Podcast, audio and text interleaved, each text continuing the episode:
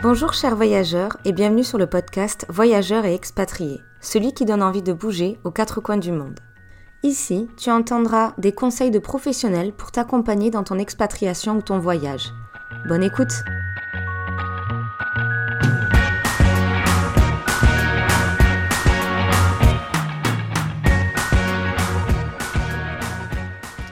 Bonjour chers voyageurs et bienvenue dans ce nouvel épisode. Aujourd'hui, nous sommes en compagnie de Mathieu Sapin qui a une passion folle pour le voyer. Mathieu, je vous laisse vous présenter. Bonjour, merci pour l'invitation. Donc je suis Mathieu Sapin, j'ai 44 ans. Je vis à Toulouse depuis une dizaine d'années et je suis effectivement passionné par la mer et tous les éléments marins. Cette passion a commencé, je pense, depuis tout petit, puisque mes parents avaient un bateau. Mais j'habite à Lyon, et quand je faisais du bateau petit, je me suis vite rendu compte que c'était pas le sport le plus pratique ou le plus simple à pratiquer sur Lyon. Donc j'en faisais que pendant les vacances. Quand j'ai été muté à Toulouse il y a une dizaine d'années, je me suis dit super, ça va me rapprocher de la mer. C'est pas tout à fait vrai, mais psychologiquement en tout cas, j'avais cette impression-là. Et donc j'en ai pratiqué de plus en plus, que ce soit les vacances, mais les week-ends également, et puis en compétition, jusqu'à me lancer sur un projet de course au large il y a maintenant trois ans. Depuis quand avez-vous votre propre bateau? Parce que pour faire de telles activités, il doit avoir de la formation, de l'expérience et aussi avoir son bateau ou vous le louez? J'ai été propriétaire de plusieurs bateaux depuis, je dirais, 7 ou 8 ans. J'ai commencé avec un petit bateau de plage. Alors, c'est pas du tout un terme péjoratif. Hein. Quand on dit ça, ça veut dire un, bateau léger avec une petite remorque et le bateau, on peut le remonter sur la plage.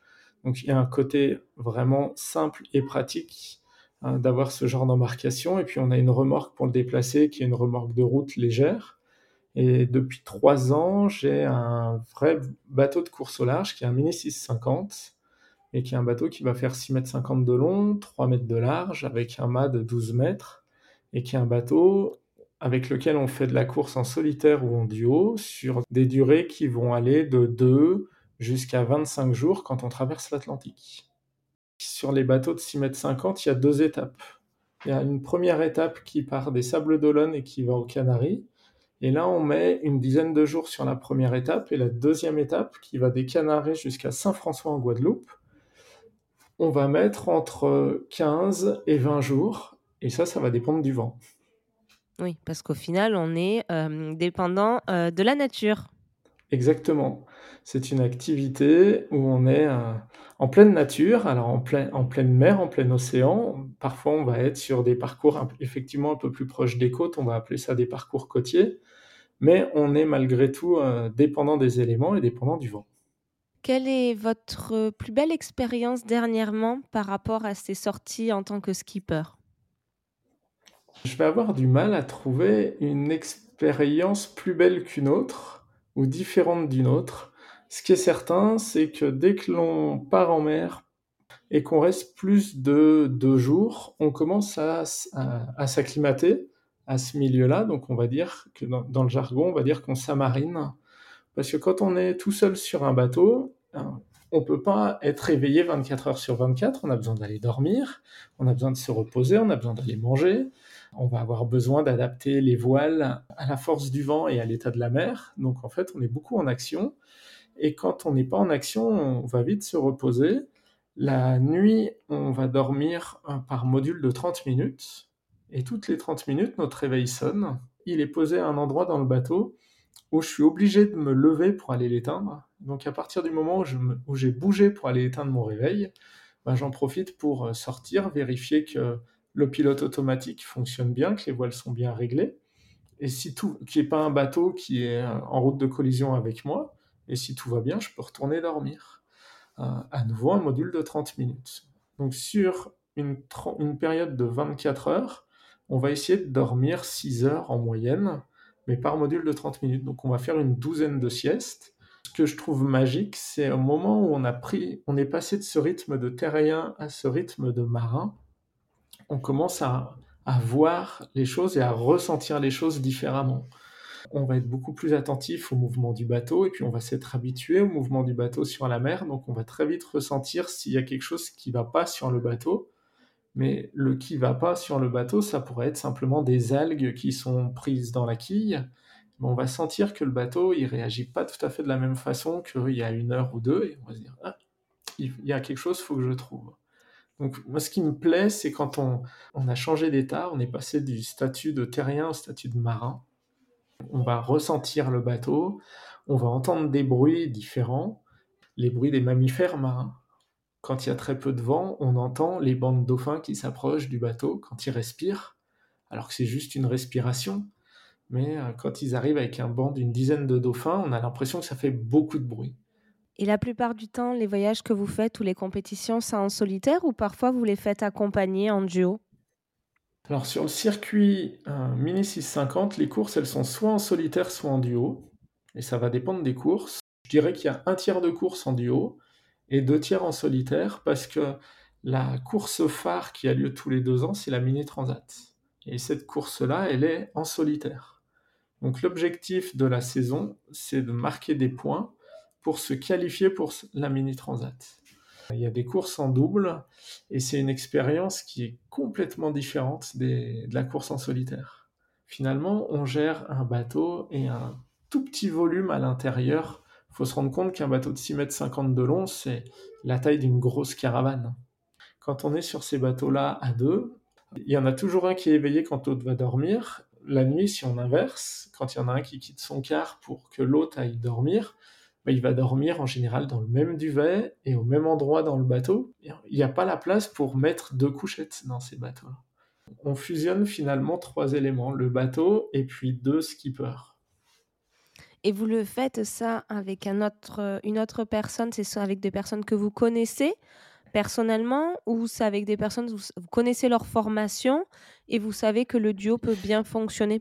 Je fais plutôt des courses en double avec euh, des skippers qui sont euh, issus du même centre d'entraînement que moi. Au moins, on se connaît effectivement.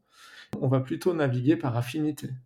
On a mhm. besoin quand même de bien s'entendre euh, et on a besoin, en tout cas moi ça me semble important qu'avant le départ de la course, on ait posé un petit peu les mêmes objectifs il faut pas qu'il y en ait un qui dise oh bah moi j'y vais tranquille, euh, c'est pour passer un bon moment sur l'eau, alors que l'autre il part avec le couteau entre les dents. Et vous en avez déjà eu d'ailleurs des problèmes de tension et vous avez essayé de les gérer au mieux pendant le tour ou ça a toujours été bien clair dès le début? Euh, sur les courses et même sur les entraînements que j'ai pu faire en double, j'ai pas eu de, j'ai pas eu ces problèmes-là de tension parce qu'on était justement bien au clair sur l'objectif commun avant la course. Ça, c'était un élément qui me, qui me semblait important. Et souvent, avant même d'embarquer, quand on discute entre nous, c'est une règle qui me semble importante. Et on part déjà partir euh, naviguer une journée à l'entraînement, mais juste à l'entraînement, ça nous permet de voir. On est, on est compatible, est-ce qu'on fait la course ensemble ou pas?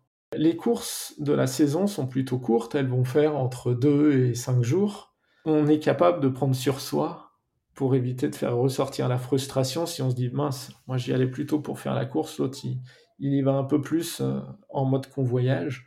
Bon, écoute, c'est son bateau, je dis rien, on laisse faire. Vous avez déjà pris des skippers en stop? Parce que je sais que ça peut se faire qui ont un peu d'expérience pour une traversée pour euh, leur permettre euh, d'arriver un peu plus loin dans leur périple. Alors, pas en course, pour être en course, c'est tout de suite plus compliqué. Enfin, on a besoin de faire quelques entraînements avant pour, euh, pour se connaître. Il faut être certain que le, skipper il soit licencié à la Fédération française de voile ou à, une fédération étrangère de voile parce que le skipper serait étranger. Il faut qu'il soit adhérent à la classe Mini 650. Il y a quand même quelques contraintes. Donc pas en course. Par contre, à l'entraînement, oui, j'embarque régulièrement. Soit des personnes qui savent naviguer et qui rêvent de venir naviguer sur un bateau de course, soit j'embarque carrément des invités, donc des personnes qui n'ont potentiellement jamais mis les pieds sur un bateau, mais qui, alors, ils sont invités parce que euh, c'est des connaissances qui veulent découvrir le monde de la voile, ou alors ce sont des sponsors du projet qui viennent avec soit des clients à eux, soit des collaborateurs de leur entreprise, soit des prospects. Et dans ces cas-là, on fait vraiment une journée euh, de découverte de la mer et du bateau. Ça doit être passionnant de voir des personnes qui découvrent ce monde marin, comme euh, vous aimez l'expliquer. Pendant une journée, ils doivent découvrir mais comment on fait pour euh, vivre sur l'eau, c'est un autre rythme. Donc, est-ce qu'une journée, ça peut être assez pour avoir cette sensation? Ou des fois, ça va être sur deux jours qu'on peut plus facilement la découvrir? Alors, l'idéal, ce serait sur deux jours non-stop avec vraiment la nuit passée sur l'eau et le bateau qui est en navigation. Donc pas un bateau qui est arrêté, qui a jeté l'ancre, mais vraiment le bateau qui avance. Euh, le seul truc, c'est que ça ferait un, très grand créneau, donc on ça voudrait dire qu'on partirait naviguer 36 heures à peu près. Mais si les personnes n'ont jamais mis les pieds sur un bateau et qui, au bout de 10 minutes ou un quart d'heure, se rendent compte que finalement, euh, l'eau, enfin, ils ont le mal de mer ou qu'ils vont l'avoir, euh, c'est une véritable épreuve que de leur euh, dire bah, dommage, t'as le mal de mer, mais c'est parti pour 36 heures.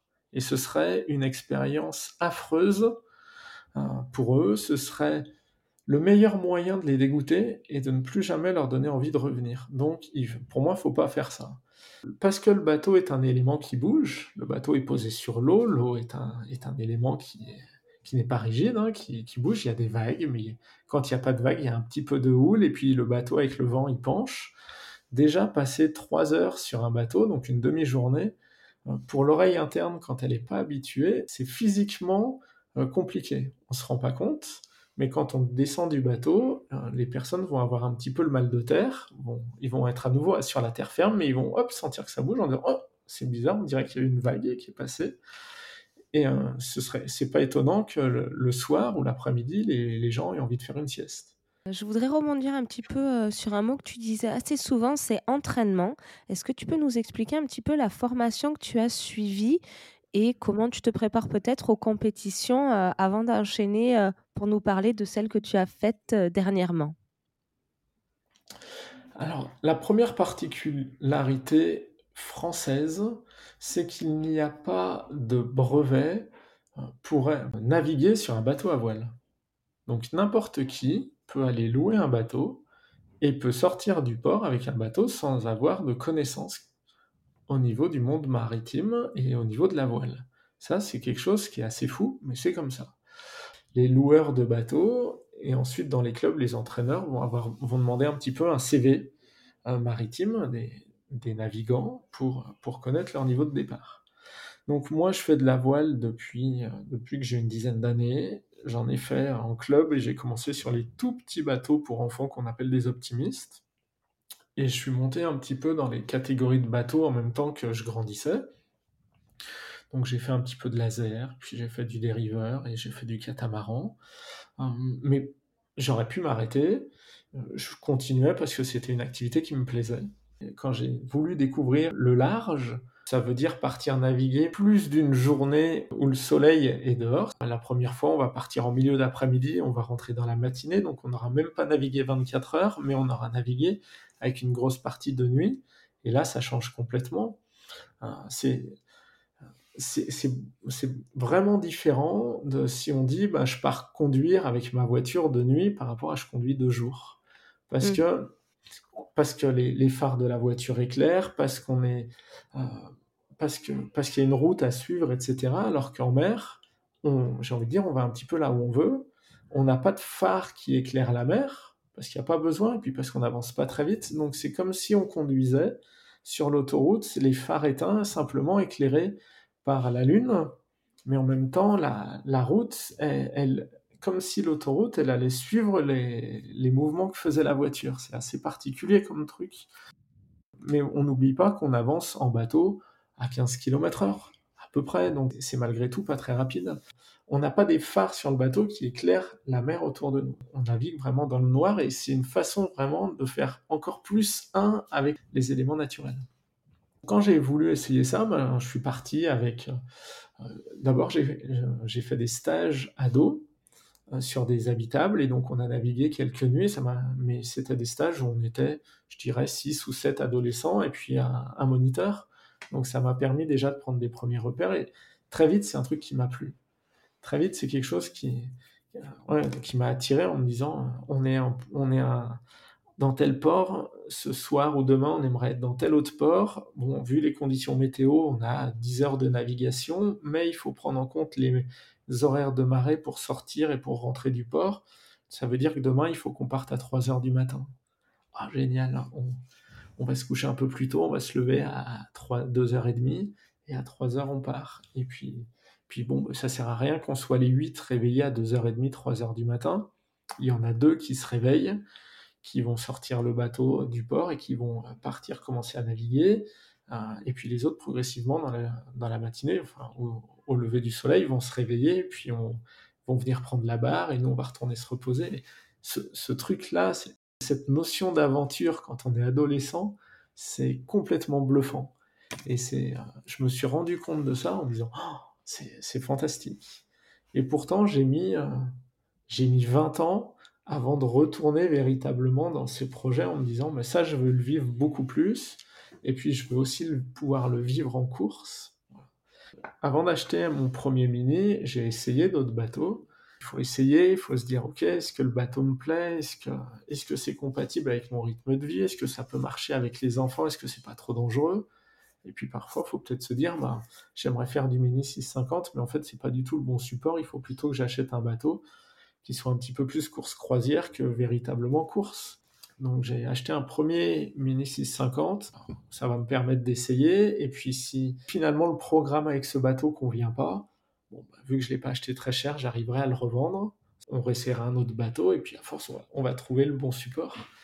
Mais euh, je me suis rendu compte que le, ce bateau allait bien, que le, le support me convenait, et puis j'ai... Euh, à un moment, j'ai dit, bon, bah, ok, je vends le bateau, j'en rachète un de la même catégorie mais beaucoup plus récent, parce que l'objectif, ça devient faire la mini transat. Pour faire de la course au large, bah, soit on prend une place dans un port et on part s'entraîner tout seul, mais s'entraîner tout seul, c'est parfait pour être le champion du monde du quartier. On a besoin d'avoir de la concurrence à l'entraînement, parce que ça génère de l'émulation et puis ça tire vers le haut. J'habite Toulouse, j'avais de la possibilité entre est-ce que je positionne le bateau en Méditerranée ou en Atlantique. Et puis le choix s'est très vite porté de mettre le bateau en Atlantique et à La Rochelle, parce qu'il y a un pôle d'entraînement, il y a 25 autres mini, donc on est certain qu'à l'entraînement, il y a toujours du monde, et au moins ça permet d'aller faire la course avec les copains. Euh, mais il y a un entraîneur qui nous suit, qui nous prend photo, qui nous filme, et il y a des débriefs de l'entraînement, et c'est le meilleur moyen d'apprendre, de progresser, de comprendre les erreurs qu'on fait pour éviter de les refaire. Et dans ce pôle d'entraînement, on a aussi des, des cours sur la météo, on a des cours sur la technique du bateau, euh, enfin des cours, des formations sur comment est-ce qu'on répare un bateau, que ce soit pour la course, mais aussi pour devenir un bon marin. C'est dès qu'on a un petit problème avec le bateau, on abandonne ou on appelle les secours. C'est comme si dès qu'on crevait avec sa voiture, on ne sait pas changer la route de secours, et donc on appelle la dépanneuse qui t'a donné après par la suite plus de, on va dire, de bagages de connaissances pour faire la dernière course que tu as pu faire? L'objectif final en mini 650, c'était de faire la mini transat. Pour faire la mini transat, donc c'est une course. Alors c'est pas une petite transat, c'est une transat avec des petits bateaux. Elle a lieu tous les deux ans. Elle part fin septembre avec une arrivée courant du mois de novembre. Mais à la fin de la deuxième étape, on arrive courant du mois de novembre euh, aux Antilles, donc ça alterne. Euh, mais depuis 6 ou 7 ans, maintenant, on arrive en Guadeloupe. Cette course, il faut se qualifier pour la faire. Et donc, un début de cycle tous les deux ans, il y a environ 200 marins pour 90 places. Donc, il faut être dans les 90 premiers qualifiés pour pouvoir participer à la course. Donc, l'objectif de, des centres d'entraînement, c'est de nous donner suffisamment de bagages et de nous donner des, les bonnes indications, les bons conseils pour aller faire les courses les plus opportunes pour nous aider à nous qualifier. Et du coup, tu as pu commencer cette course fin septembre Le départ de la course aurait dû être le 24 septembre, ça a été retardé d'un jour à cause de la météo, donc on est mhm. parti le 25 septembre mais le bateau est arrivé au Sable d'Olonne le 10 septembre. Donc du 10 au 25, pendant deux semaines, on avait le village départ sur lequel bah, on a eu tous les contrôles sécurité.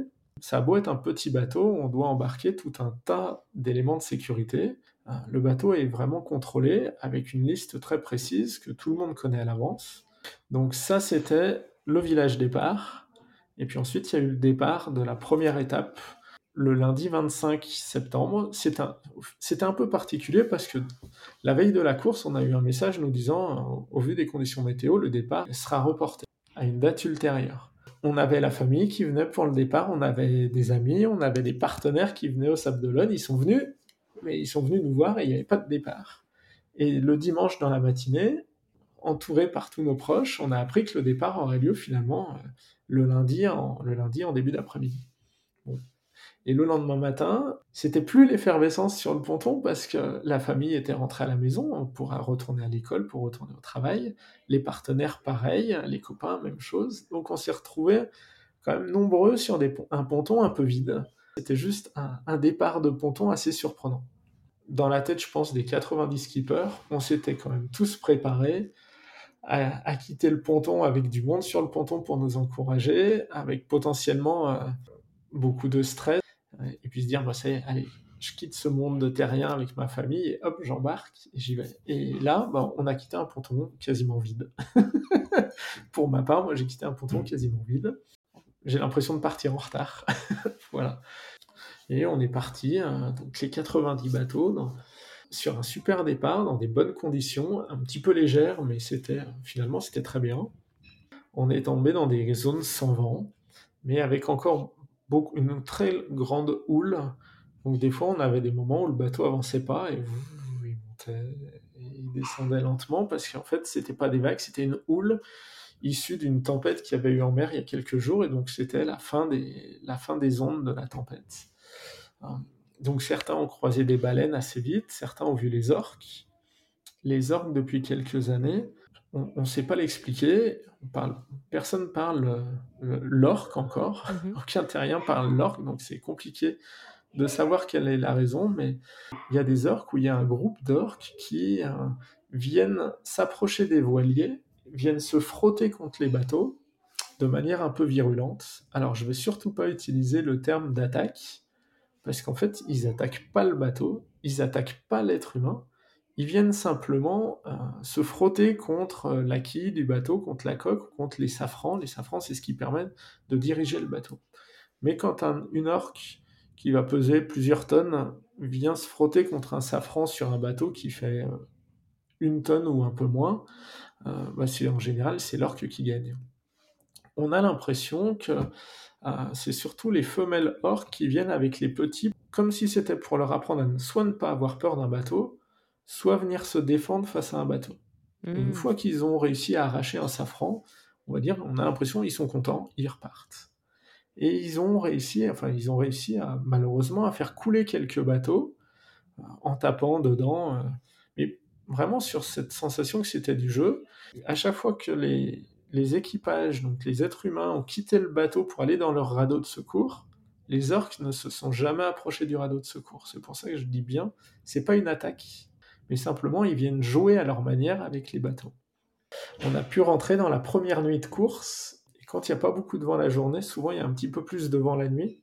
Donc on rentre aussi dans ce déphasage où finalement la nuit il faut être très actif parce qu'il mhm. faut utiliser le petit vent qu'on va avoir. Et la journée, quand il n'y aura pas de vent, bah, c'est là où il faut essayer de se reposer un peu plus. Mais c'est aussi là où, il y a, quand il n'y a pas de vent, qu'il faudrait être très actif sur le bateau pour être capable d'exploiter au maximum le, petit, le peu d'air qu'il y a et qui va nous faire avancer, peut-être prendre 50 mètres vis-à-vis d'un copain. Mais si lui, il est 50 mètres derrière, bah d'abord il est derrière, mais s'il n'y a pas de vent, bah, il va mettre du temps avant de nous rattraper, même si on parle que de 50 mètres. Et toi, du coup, tu as comment tu as vécu cette course euh, parmi tout ce que tu me dis? Sur la deuxième nuit en mer, le vent était présent, c'était super sympa mais j'ai fait tomber une voile dans l'eau. Dans notre jargon, on dit je suis parti au tas. Donc le bateau s'est couché sur l'eau parce qu'à un moment, euh, il y avait un petit peu trop de vent, mais forcément, on veut être le dernier à, changer de voile et donc à aller un petit peu moins vite. Donc le bateau s'est couché sur l'eau et j'étais en train de déplacer des voiles dans, dans, le cockpit parce que je savais que si le vent continuait de monter, j'allais devoir changer de voile. Donc je déplace une voile, à un moment, je la pose au fond du cockpit, le temps de manœuvrer, le bateau se couche et la voile est tombée à l'eau. Je m'en suis rendu compte 10 minutes, un quart d'heure, 20 minutes après, je, finis mes manœuvres, le bateau repart, et puis quand je me dis, bon, où est mon génaqueur Ah Et ça ne m'était jamais arrivé en trois ans avec ce bateau. Premier coup dur parce que je me suis dit, mince, c'est une voile dont je vais avoir besoin et dont on va avoir beaucoup besoin sur cette première étape. Sur certaines allures de vent et d'angle de vent, je vais moins vite que les copains. Je suis à l'intérieur et puis on est en train de se préparer parce qu'on sait qu'il y a un gros coup de vent qui arrive.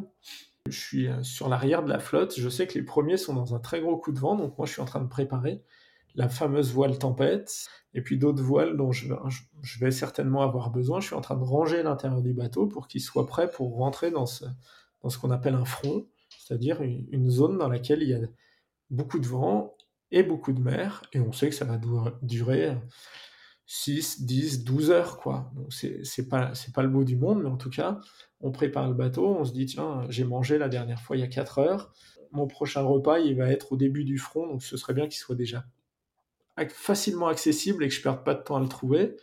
Et puis j'aurai certainement le repas de demain matin où on sera en train de sortir du front, bah c'est pareil, il faut qu'il soit prêt, et puis les barres de céréales, il faut qu'elles soient là, et l'eau c'est là, comme ça.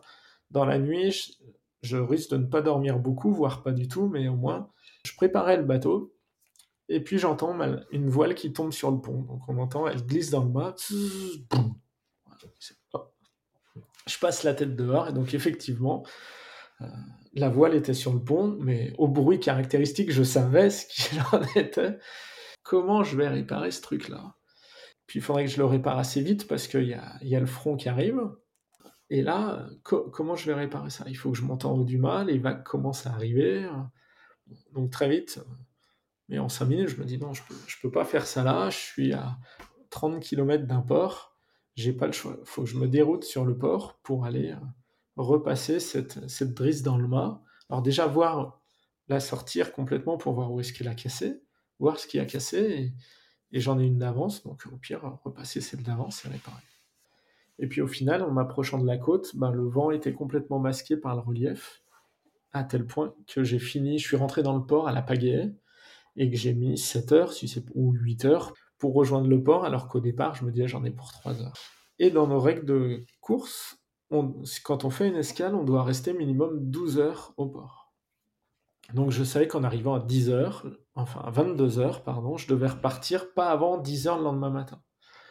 Donc déjà, j'arrive, je, suis allé manger un vrai repas et pas du lyophilisé. et puis très vite, j'étais fatigué, donc je vais dormir. Le lendemain matin, euh, je cours vite euh, au port demander où sont les magasins de pièces détachées, parce que j'avais, entre-temps, j'avais regardé euh, mes cordages, j'ai vu ce qui avait cassé. Donc je vais chercher les deux petites pièces qui me manquent. Finalement, j'aurais pu reprendre la mer au bout de 15 heures d'arrêt. Mais sur ce port, il y avait un deuxième mini qui était arrêté. Je l'aide un petit peu et puis très vite, je me rends compte que tout seul, il peut pas faire la il peut pas finir ses réparations parce qu'à un moment, il a besoin de plus de deux mains. Donc j'aurais pu au bout de 15 heures d'arrêt lui dire bon bah, salut Aurélien, bon courage et on se retrouve aux Canaries. Philosophiquement parlant, ça me dérangeait un peu. Je, t'aide, on finit la réparation et comme ça on repart ensemble. Mais pendant qu'on mangeait, on a vu le vent tout se casser la gueule et plus d'air. On a regardé, on s'est dit, bah, ça sert à rien de partir maintenant parce qu'on va rester à 50 mètres devant le port et on va être plus dangereux qu'autre chose. Donc on redort au port et on part demain matin. Donc on est reparti ensemble le lendemain matin, ce qui fait que j'ai fait un arrêt de quasiment 36 heures au lieu, au lieu des 15 heures que j'aurais pu faire. Je le regrette pas. C'était un super moment, c'était une belle rencontre avec un skipper que je connaissais pas, un des rares que je connaissais pas sur les 89 autres. Le fait que aussi bien lui que moi, quand on reprenne la mer, au bout d'un jour ou deux, on se dit bon bah notre bateau il va bien, on l'a bien réparé, c'est parfait. Euh, bon, il y a un moment, il lui fait une option de nuit à un peu plus longer la terre. Moi, je vais un peu plus au large chercher du vent, donc euh, je, prends, je prends alors en voile et dans le milieu marin, on parle en mille nautiques, mais euh, en gros, je lui prends, je prends 25 km d'avance, mais dans la journée, il a un meilleur vent que moi, donc il revient à 10 km de moi, et la nuit d'après, c'est moi qui. on joue un petit peu au chat et à la souris. Euh, et euh, quatre jours après, je lui dis tiens, c'est surprenant, je trouve que mes batteries n'ont pas très bien chargé euh, dans la journée alors qu'il y a du soleil, donc il va falloir que je sois vigilant ce soir. et puis d'autant plus que dans la nuit précédente, j'ai tapé quelque chose, j'étais à l'intérieur du bateau, Et puis à un moment, le bateau, il y a un grand bruit bien sec. Je me retrouve avec un des safrans qui est bien abîmé. À bord du bateau, j'ai ça, j'ai ça. J'aurais besoin d'un serre-joint, j'en ai pas pris. Comment est-ce que je vais pouvoir, une fois que j'ai collé, comment est-ce que je peux mettre de la pression? Alors j'ai des cordes. Je cherche un petit peu le, la méthodologie euh, sur une grosse partie de la journée. 22h30, j'ai un témoin d'alerte batterie faible. Et je suis, oh, étonnant. Je regarde un petit peu, très vite, je me dis, ah oui, effectivement, les batteries sont, sont très basses. Donc vite, je, où est mon GPS de secours? Je remets les piles à l'intérieur. Je vérifie euh, qu'il trouve les satellites, que je lui dis sur mon GPS principal, je suis, en train d'aller dans telle direction, donc je fais en sorte que le GPS de secours il fasse la même chose. Vraiment, en 10 minutes, je me retrouve sans VHF, donc sans radio, sans AIS, qui est le radar qui dit au bateau autour de moi, attention, je suis là, sans lumière de navigation, donc on n'a pas de phare qui éclaire la mer, mais on a quand même des feux de position sur le bateau, donc pouf, plus de feux de position, plus de pilote automatique, plus de GPS. Euh, je suis dans le noir complet, éclairé simplement par la pleine lune. Je ne peux pas faire plus corps avec la nature. J'ai barré non-stop de 23h à 8h et à 8h, j'étais tellement cuit que j'ai arrêté le bateau comme j'ai pu. J'ai mis une grosse lumière flash euh, sur le pont. Je suis plus dans le rail des cargos, mais s'il y a un cargo qui est un peu en dehors de sa trajectoire, au moins il verra quelque chose qui, clignote. Et moi, j'ai dormi deux heures dans le cockpit du bateau, donc euh, avec le bateau qui bougeait dans les vagues parce qu'à ce moment-là, il y avait beaucoup de vent. Mais j'étais tellement fatigué que j'avais besoin de dormir. Et puis j'étais à l'extérieur, je dormais à l'extérieur en me disant euh, si jamais à la dernière minute il y a un bateau qui me voit et qui met un coup de klaxon, bah, j'aurais pas à sortir du bateau, je serais déjà sur le pont. Donc on dort pas très bien. Euh, mais on recharge un tout petit peu les, batteries, euh, les batteries de l'être humain. Et puis deux heures après, le soleil s'était levé progressivement. Donc moi, je, reprends ma route. Et puis quand le, le soleil monte progressivement dans la journée, vers 11 heures, par là, les, batteries sortent de la veille dans laquelle elles étaient parce que les panneaux solaires chargent et chargeaient suffisamment. Donc dans la journée, je barrais une heure, je me reposais 20 minutes. Donc je mettais sous pilote pendant 20 minutes, mais finalement en 20 minutes, le pilote il consommait quasiment tout ce qu'on avait chargé pendant une heure. les, batteries ont chargé très lentement dans la journée. Et, puis j'ai pris la décision de me rapprocher de la Terre en me disant bah, on, va aller voir. Et mm. j'étais un peu éloigné d'Aurélien, donc je l'avais plus à la radio dans la journée.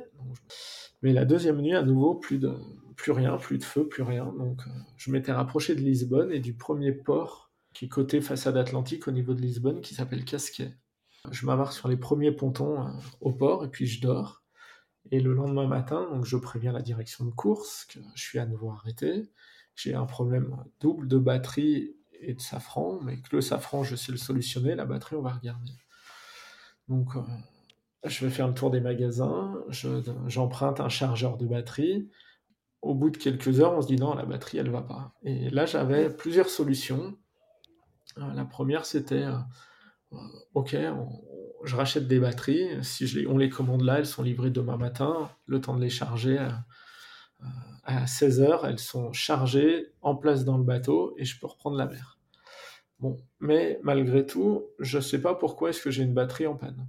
Est-ce que c'est la batterie liée à la batterie Est-ce que c'est interne à la batterie qui a eu un problème Ça peut arriver. Ou est-ce que c'est lié à mon installation électrique qui aurait un défaut et qui aurait abîmé une batterie? Dans le deuxième cas, change la batterie, ça veut dire que dans quelques jours, plus ou moins rapidement, je risque de me retrouver avec le même problème. Donc finalement, c'est reculer pour mieux sauter. Euh, est-ce que c'est pertinent?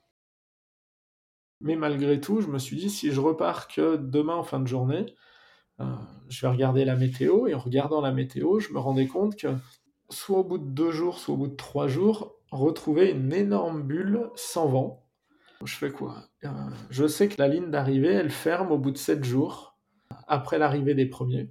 Si ça se trouve, je vais arriver, la ligne aura fermé. Et je devrais même pas avoir le droit de prendre la deuxième étape, et je vais me retrouver avec un bateau aux Canaries, à devoir rapatrier en France. C'est encore pire qu'un bateau à casquet à, devoir rapatrier en France. Donc qu'est-ce que je fais?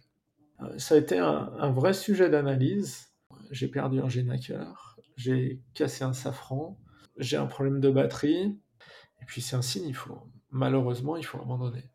J'ai pris la décision euh, difficile alors pas lourde de conséquences, mais avec quand même quelques conséquences derrière, j'ai pris cette décision de dire il faut abandonner, ça va pas être simple à expliquer, et puis il va falloir rebondir, euh, réembarquer les partenaires qui étaient dans le projet depuis plusieurs années, leur dire aussi et leur faire comprendre que c'est un sport mécanique et que parfois il peut y avoir de la casse, mais que ça peut aussi être un sport dans lequel, euh, quand le skipper il est tout seul, le côté psychologique il joue et donc, moi, je me suis, je me suis dit, il y, a trois, il y a trois signaux importants qui me disent, il faut que tu arrêtes.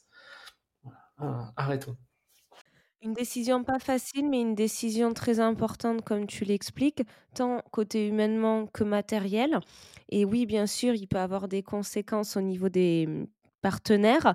Et après, c'est eux qui se sont aussi engagés envers toi. Donc, c'est une personne, euh, ils savent qui tu es, quelle est la course. Donc, c'est eux, aussi de respecter tes décisions, même si ça peut être dur à comprendre sur le moment.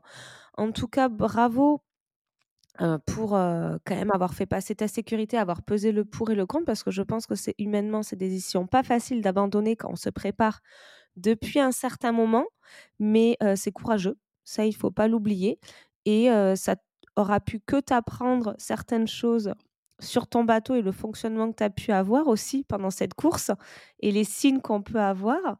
Ce qui me fait rebondir sur une question par rapport aux courses ou en général. Toi, quels seraient les conseils que tu aimerais communiquer ou donner aux internautes qui nous écoutent et qui sont peut-être skippers et qui souhaitent se lancer vraiment dans la course? J'aurais aimé pouvoir rencontrer plus facilement d'autres skippers et finalement, on se met des barrières. Voilà, moi je vois quand je suis avec mon bateau de course dans un port, les gens osent pas venir me voir. Les gens regardent le bateau de loin, euh, rêvent devant le bateau, euh, mais même des fois, ils s'arrêtent devant le ponton et regardent le bateau pour aller le toucher, euh, osent, pas. Et quand j'arrive, c'est euh, excusez-nous, on faisait que regarder votre bateau. Et c'est au contraire, regardez le bateau, posez-moi des questions, profitez-en. Et on est un petit peu dans une génération où bah, on discute beaucoup moins. Les réseaux sociaux, c'est tellement facile de se cacher derrière un écran que, finalement, les relations physiques, ça devient. On a l'impression que c'est beaucoup plus dur à établir. Quand je suis sur un port et que je dis aux gens, mais vous voulez voir l'intérieur du bateau, montez. Hein.